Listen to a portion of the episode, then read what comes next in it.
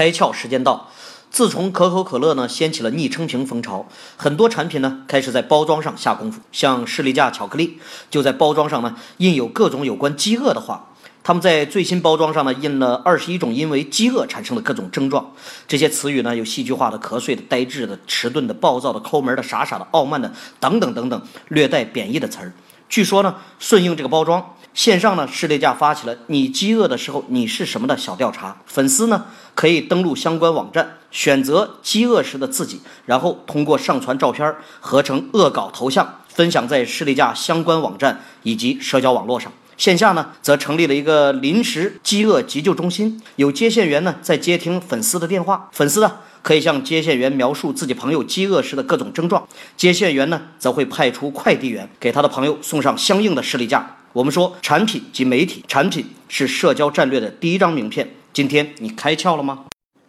更多节目，请扫描封面二维码，关注公众号“开窍”，和更多小伙伴一起来听故事、开脑洞。